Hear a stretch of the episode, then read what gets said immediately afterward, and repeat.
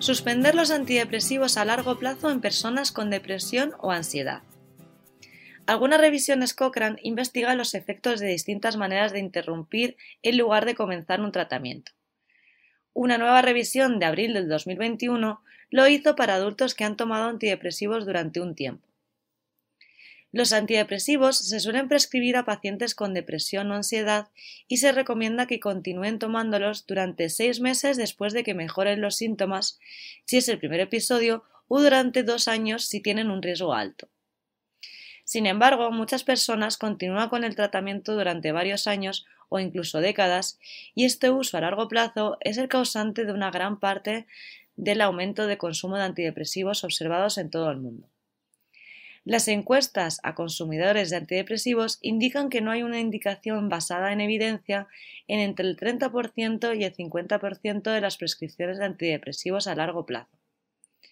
Esto sitúa a las personas en riesgo alto de padecer efectos adversos como alteración del sueño, aumento de peso, disfunción sexual, baja concentración de sodio en sangre y efectos digestivos, por ejemplo, diarrea y estreñimiento.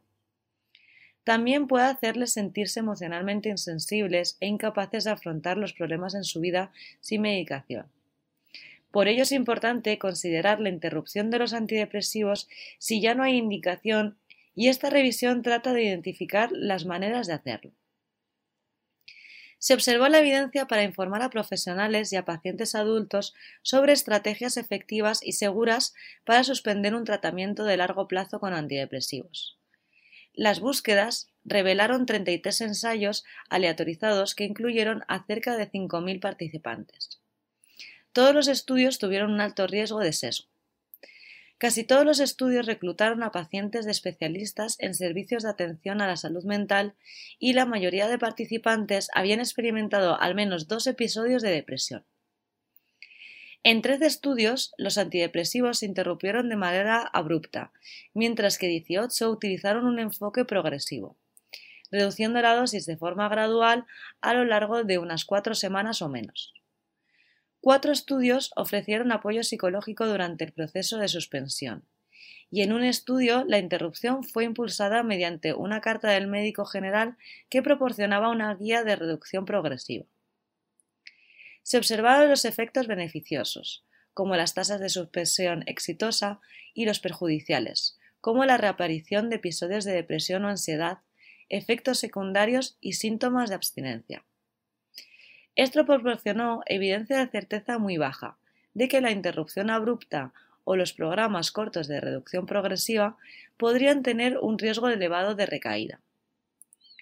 También hubo evidencia de certeza muy baja de que proporcionar un apoyo psicológico podría ayudar a algunas personas a suspender el tratamiento con antidepresivos, pero no hubo diferencias en las tasas de recaída. En general, los estudios no comunicaron la presencia de síntomas de abstinencia y, puesto que puede padecerse a los síntomas de recaída de la depresión, es posible que la recaída informada estuviera relacionada con el efecto de la abstinencia, que es un fenómeno temporal. Existe evidencia emergente de que al suspender los antidepresivos a largo plazo se debería de emplear un programa muy lento de reducción progresiva a lo largo de muchos meses con reducciones muy pequeñas de dosis en cada paso en lugar de una reducción rápida en unas pocas semanas como se hizo en los estudios incluidos en esta revisión. En conclusión, se necesita urgentemente ensayos que aborden de forma adecuada el sesgo de confusión de la abstinencia y distinguir los síntomas de recaída de los de abstinencia mediante pautas de reducción progresiva muy lenta y gradual.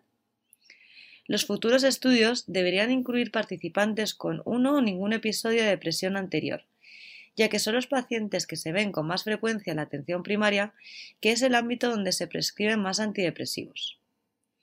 Los nuevos estudios también deben de abordar la falta de pruebas en personas mayores y en aquellas que toman antidepresivos para la ansiedad, a fin de proporcionar evidencia para apoyar la suspensión en estos grupos.